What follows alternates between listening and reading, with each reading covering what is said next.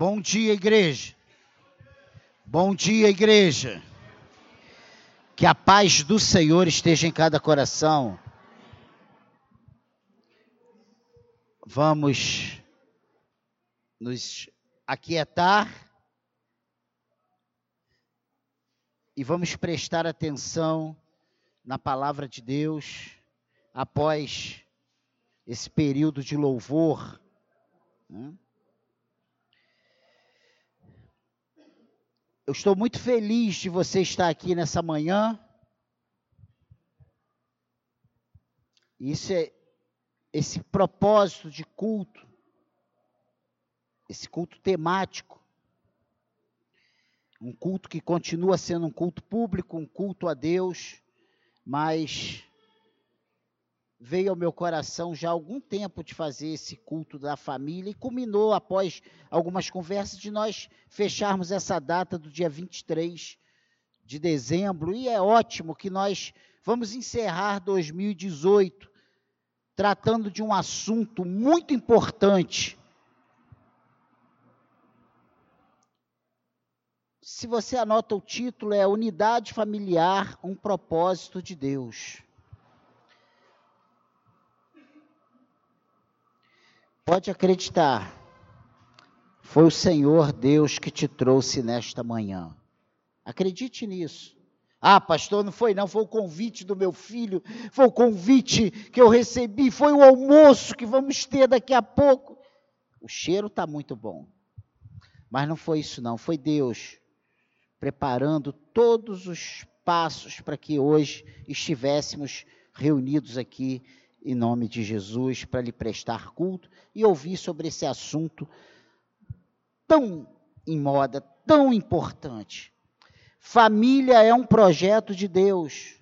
E não pense que foi o homem quem idealizou, porque não foi. Não foi. Tudo começou lá em Gênesis capítulo 2, versículo 18. E eu quero ler contigo, não temos muitos textos nessa nessa manhã. E o tema da pregação não é esse o versículo base ainda. E eu não fiz propositalmente uma leitura inicial, porque nós vamos ver essa como introdução esse, alguns textos, dois apenas. E o primeiro é esse capítulo 2 de Gênesis, versículo 18. Deus fez criou todas as coisas, tudo que Deus fez, ele viu que foi muito bom, e aí ele cria o homem, coroando a sua criação, né? A cereja do bolo, onde Deus fala: desçamos e façamos o homem, a nossa imagem e semelhança. Ele falou: façamos o homem a nossa imagem e semelhança. Esse desçamos foi por minha conta. Façamos o homem a nossa imagem e semelhança. Ou seja, dá-se a entender que foi uma criação a seis mãos. Deus Pai, Deus Filho e Deus Espírito Santo.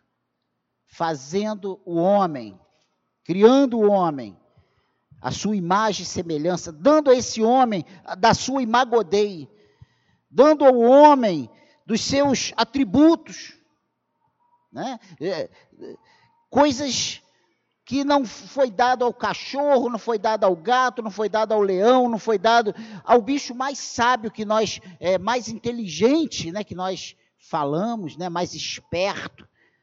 Ao homem ele deu a capacidade de raciocínio. Ele deu ao homem o direito de escolha. E aí ele cria o homem e ele vê que todos os outros animais, toda, todas as outras criações tinham os seus pares, os seus iguais. E aí ele olha para o homem, vê o homem sozinho, não tinha outro parecido com ele. Aí Deus, versículo 18 de Gênesis, disse mais o Senhor Deus: Não é bom que o homem esteja só, far-lhe-ei uma auxiliadora que lhe seja idônea. E aí Deus tem a ideia, né, o projeto de criar a mulher para ser uma auxiliadora idônea. Então, quem teve esse projeto de formação de família foi Deus. Não foi o A e o B que viu, ai que gracinha. Não. Foi Deus. Deus planejou isso. E como toda palavra tem a criação, a queda e a regeneração, né? nós vemos esse, esse, esse trio caminhando juntos. E aí Deus faz o homem, muito bem, deixa no jardim, vem o pecado, destrói essa comunhão de Deus com o homem. E aí vem as alianças, e nós não vamos falar disso. Que eu quero dizer para você, ficar bem claro nessa manhã,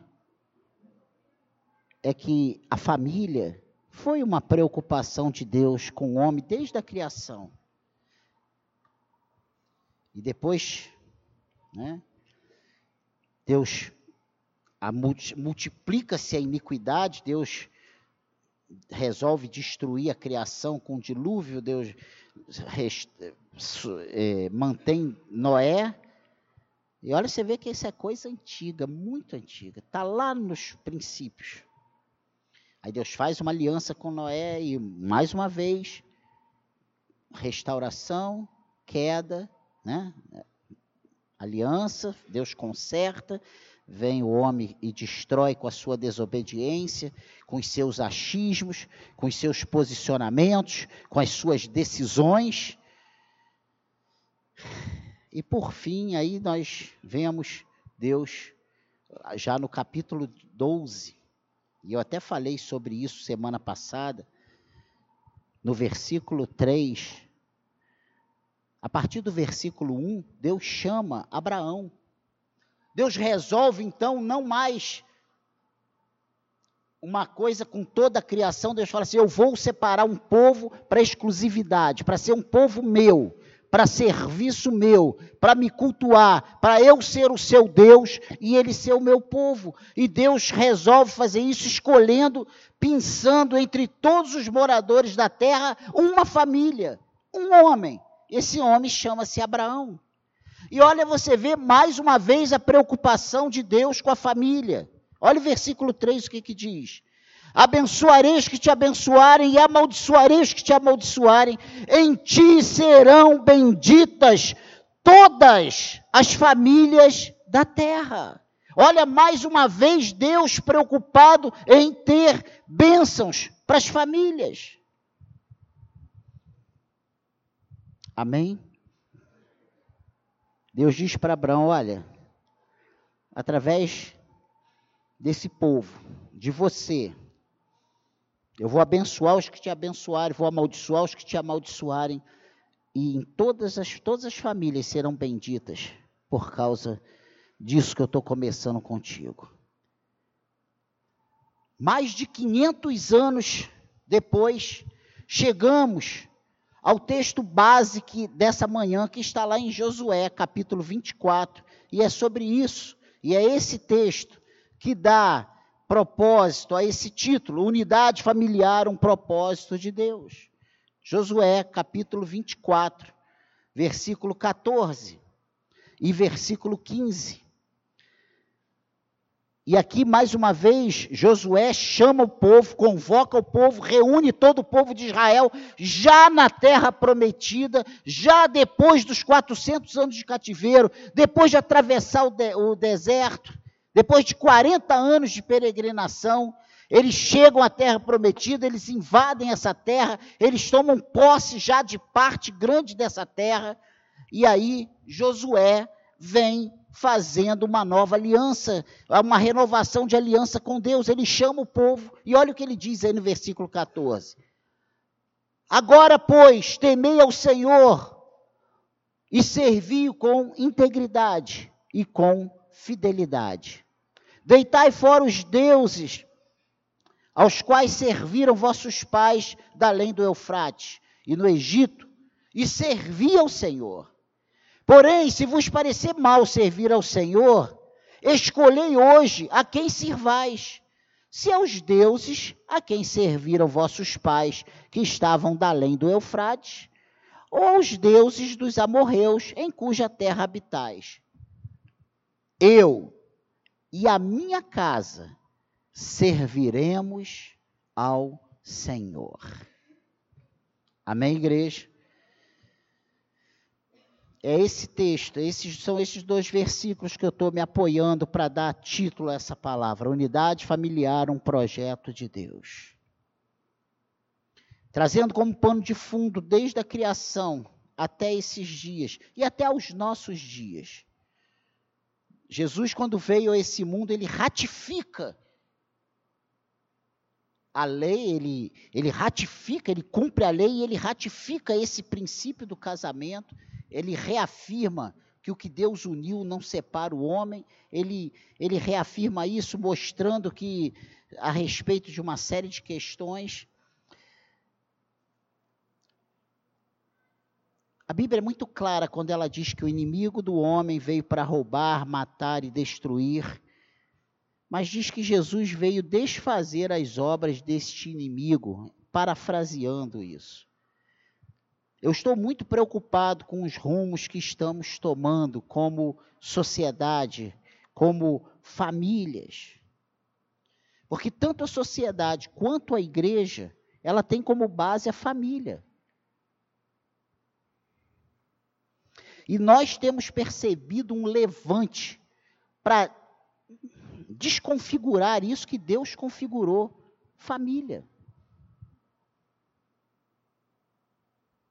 Os psicólogos, eles têm defendido as suas teses, os políticos, né, a respeito da criação dos nossos filhos, têm criado lei, têm criado leis, estatutos, onde o Estado ele vem com maior poder do que os próprios pais para educar os seus filhos.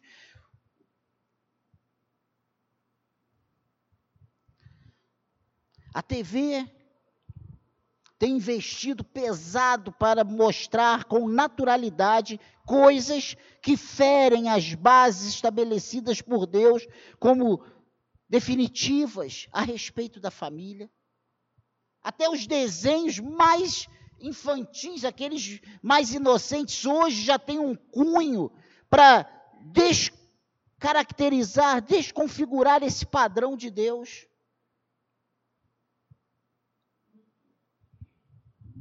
Eu quero dizer nessa manhã que a sua família é o bem mais importante que você tem nesse mundo. A sua família é o bem mais importante que nós temos. A nossa família é o bem mais importante que nós temos. Tem um ditado aí no mundo que diz que nenhum sucesso né, é mais importante do que o fracasso no lar. Tem pessoas hoje correndo atrás de ter, ser e possuir, abandonando suas famílias, abandonando suas responsabilidades, deixando de cumprir os seus papéis dentro da família. E quando acorda, conseguiu grandes riquezas, chegaram aos seus objetivos, mas quando olha para a família, só tem destroços. Filhos desestruturados, casamentos desestruturados, e a igreja tem se preocupado. Quando Josué faz essa renovação de aliança, ele não faz essa renovação de aliança com um povo que não era de Deus. Não, ele faz essa aliança com o povo de Deus. Essa palavra de Josué não foi para pessoas incrédulas, para as pessoas que não conhecem Deus, foram para as pessoas que faziam parte do povo escolhido de Deus. A sua família, é o bem mais importante que você tem nesse mundo. E eu gostaria que você falasse isso para essa pessoa ao lado aí, para sua família. Olha, você é a coisa mais importante. É o bem maior que eu tenho nesse mundo. Fala isso aí para um membro da sua família. Olha, você é o bem maior que eu tenho esse nesse mundo. O dinheiro passa, a beleza passa, o emprego passa mas a sua família, ela vai permanecer.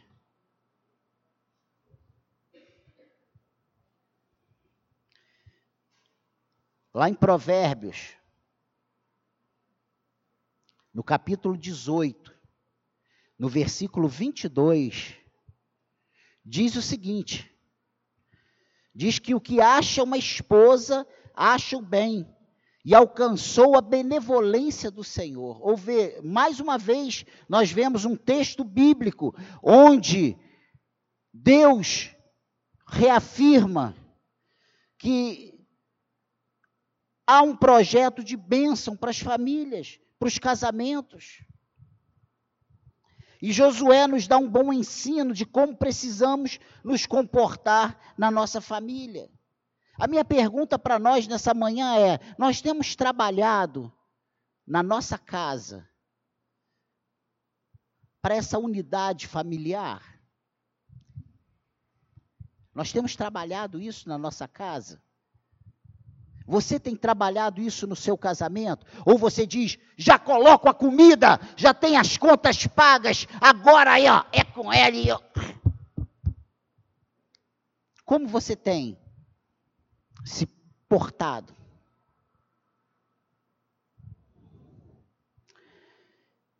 Vemos Josué verbalizando uma posição correta para sua família. Eu e a minha casa serviremos ao Senhor. E eu observei aqui nessa, nesse texto duas coisas importantes. Duas coisas importantes nessa declaração de Josué. A primeira, e nessa breve palavra nessa manhã, Josué não foi perguntar a opinião de ninguém sobre o que deveria fazer na sua família. Ele sabia exatamente qual era o seu papel, qual era a sua posição e qual era o rumo correto para sua casa. Quantas vezes, irmãos amados, deixamos de nos posicionar preocupados com o que as pessoas vão dizer? Com que minha sogra, sogra, né? Sempre sogra. Sogra é, uma, é, um, é uma benção, né? O que, que minha sogra vai dizer? O que que meu sogro vai dizer? O que que minha mãe vai dizer? Eu venho nessa manhã dizer para você que não importa as decisões das pessoas à sua volta. Não importa o rumo que a multidão está tomando, a direção que a multidão está tomando. Importa o que Deus espera que você faça em relação à sua família. Amém? Você precisa tomar a sua decisão segundo a vontade de Deus para a sua casa, para a sua família. O que é, olha, quando você decide de acordo com a vontade de Deus, com certeza é o melhor para a sua família. É o melhor para a sua casa, é o melhor para o seu casamento, é o melhor para os seus filhos. Hoje, o mundo aí fora tem empregado que nós temos que tomar as decisões segundo aquilo que é melhor para nós. O propósito, o mundo prega aí fora que o casamento tem que ser um, uma coisa agradável. Eu entrei no casamento para ser feliz. E nós ensinamos isso de acordo com a palavra de Deus, que nós entramos no casamento para fazer o nosso cônjuge feliz.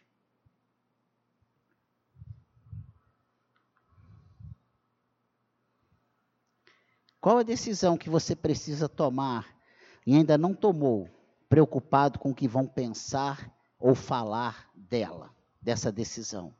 Qual a decisão que você ainda não tomou porque não quer mais aborrecimento para o seu lado? Isso é uma outra coisa que tem matado as famílias.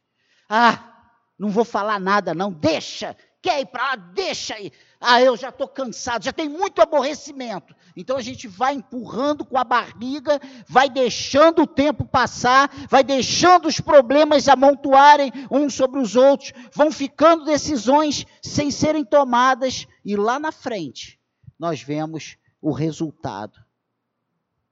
Esse resultado nunca é bom.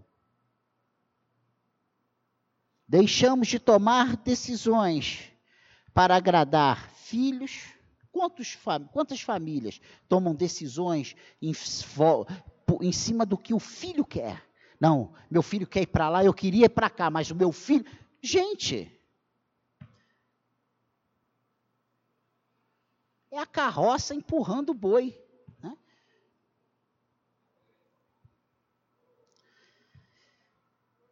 É, são decisões que são tomadas para agradar a mulher, a mãe e etc. e não nos preocupamos em desagradar a Deus ou agradar a Deus. Nós não temos essa preocupação. Então, diante dessa decisão de Josué, se tem um conselho, tome as decisões segundo a vontade de Deus. Porque, olha, tudo passa. Tudo nessa vida é vaidade. Diz Provérbios, Salomão fala isso. Tudo é vaidade. Esse corpinho lindo que eu tenho, um dia Estou brincando, não me tem como exemplo, não, porque o meu exemplo é de barril. Mas já está passando, né? Já, já foi um dia. Já foi o Bruce Lee, agora é o, o irmão do Schwarzenegger, aquele pequenininho. Pensa nisso, eu esqueci o nome dele. É esse aí. Pensa nisso. O que você tem que decidir? Decida se posicione segundo a vontade de Deus. E a segunda coisa interessante para nós fecharmos essa breve meditação nessa manhã, porque nós temos muitas coisas a ver ainda hoje, e não estou correndo e não estou re, é, colocando a palavra num segundo plano, não, muito pelo contrário. Tudo tem a ver com essa coisa maravilhosa que Deus nos deu, a nossa família. Josué ele não ventilou sequer a possibilidade de sua família ser dividida. Ele não falou assim, ó, eu estou servindo ao Senhor. Agora, se minha mulher, se meus filhos, se quiserem, eles sigam o seu caminho. Ele se posiciona, olha, vocês aí fora se decidam a quem vocês querem seguir, porque eu e a minha casa serviremos ao Senhor. Não importa, família, parentes, amigos, vizinhos, irmãos da igreja, não importa o rumo que esteja tomando, eu e a minha casa agradaremos ao Senhor, eu e a minha casa serviremos ao Senhor, eu e a minha casa faremos aquilo que o Senhor espera que façamos. Amém, igreja? Quantos lares divididos? Porque o marido quer uma coisa, a mulher outra, e os filhos outras, outra totalmente diferente. Veja o que a palavra de Deus nos diz em Marcos, capítulo 3, versículo 25. E nós hoje temos os nossos posicionamentos, o nosso eu acho, né? Eu acho. Se a Bíblia diz que o nosso senso de justiça é um trapo de imundície, e se você já está careca de saber que um trapo de imundícia daquela época, referido na Bíblia, era um absorvente usado, então você. É uma toalhinha que usavam naquela época, ainda não tinha o absorvente.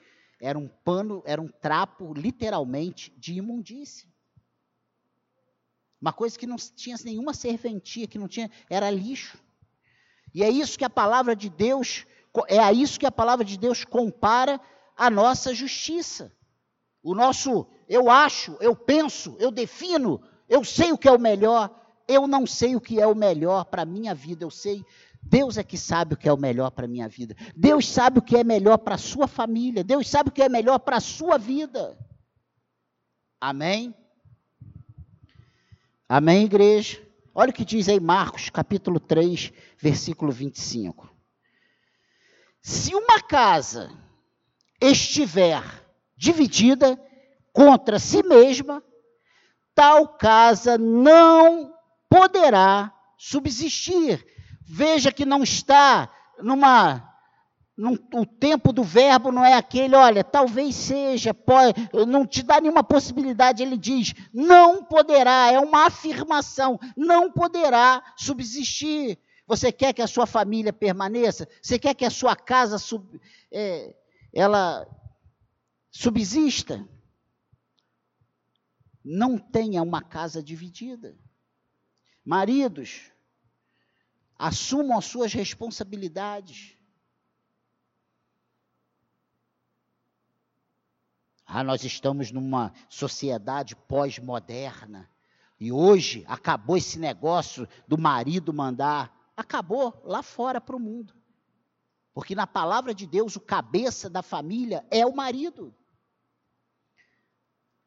Ah, mas eu não concordo. Então você está discordando, não é do Daniel, não é da SECAD, não é da Assembleia de Deus, não é da Nova Vida, não é da Batista, não é da Presbiteriana. Você está em discordância com a palavra de Deus.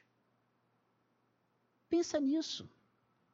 A Bíblia diz que o cabeça da família é o marido.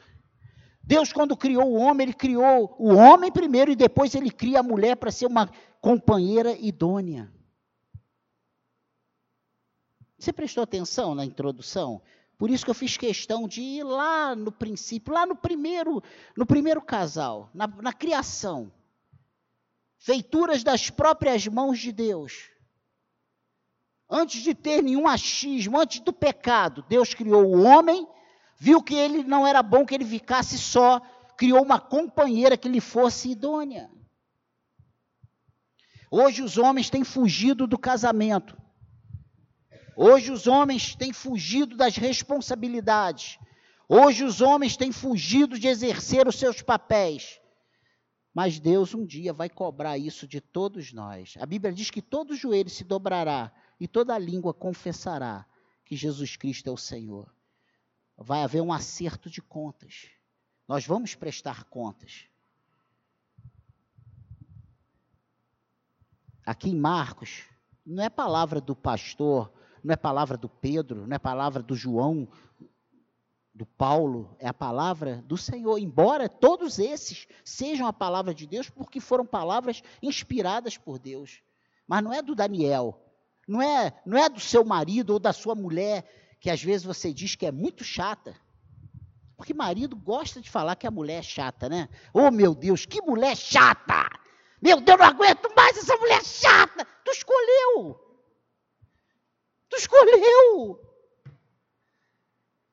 E a mulher também diz que o marido é chato. Você escolheu. Nenhuma casa dividida contra si mesma subsistirá. Amém, igreja? Você está entendendo o recado? Quantas pessoas estão sobre o mesmo teto, mais longe uma das outras. Quantos casamentos de fachada não separam para não dividir o, o, salário, né? E vão empurrando com a barriga. Não, vou mandar embora, não, você não tem que dar pensão. Ah, meu Deus, vou ter que vender minha casa que eu suei tudo. Deixa. Quantos casamentos de fachada? Quantas vezes sabemos o que fazer, mas não falamos nada para não arrumar aborrecimento? Não, deixa para lá. Sabe o que está faltando nos lares? Uma palavra de comando. Eu e a minha casa serviremos o Senhor. A direção é essa. Não uma casa governada pela mulher, não uma casa governada pelos filhos, mas uma casa governada pelo marido. Ah, você não tem marido? Você é o chefe da casa. Então você tem que dar direção para os seus filhos, você tem que dar direção para todos que estão dentro da sua casa. Não ficar esperando o filho dizer o que, que você tem que fazer. Parece uma palavra dura. Puxa, me fui convidado para apanhar na secade. Meu Deus, já apanho o tempo inteiro. Mas não está apanhando, não. Essa palavra é para o teu bem. É para o teu bem. É para o nosso bem. Acredite uma coisa, antes de você ouvir, eu ouvi. E antes de você sentir qualquer lambada, eu, eu senti todas essas lambadas em mim. Porque isso é inerente da nossa natureza. Fugir das, dos problemas, fugir das, das complicações, é ou não é?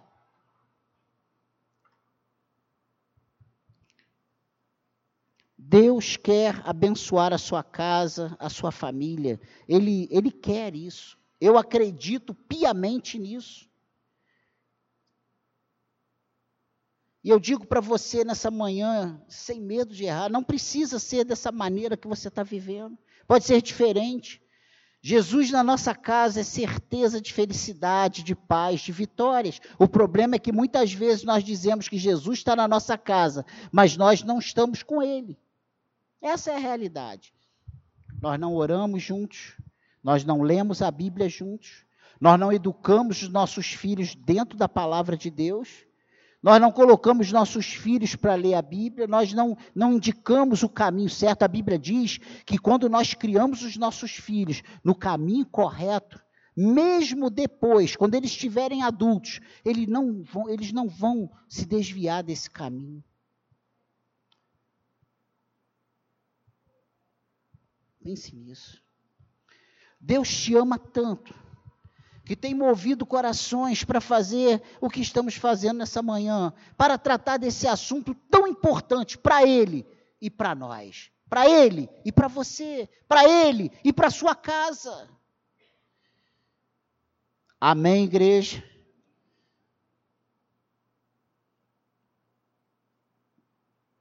Essa foi a palavra, a breve palavra para nós nessa manhã.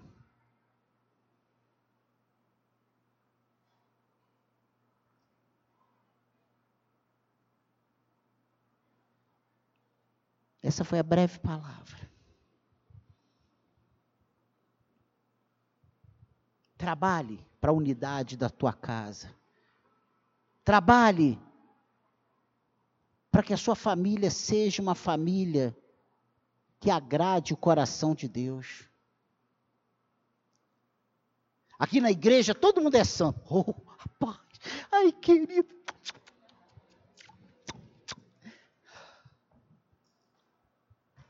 Em casa é três tapas e um palavrão. É a jalaca! E a gente quer a bênção de Deus. Como? Amém, igreja? Trabalhe para a unidade da sua família. Que os seus filhos olhem para você e vejam em você um exemplo de um cristão. E para a gente ser exemplo, muitas vezes, a gente tem que negar a nós mesmos. Para a gente ser exemplo, muitas vezes a gente tem que abrir mão de satisfazer as nossas vontades para que eles vejam em nós um testemunho, para que eles vejam em nós alguém que realmente tema a Cristo. Amém, igreja?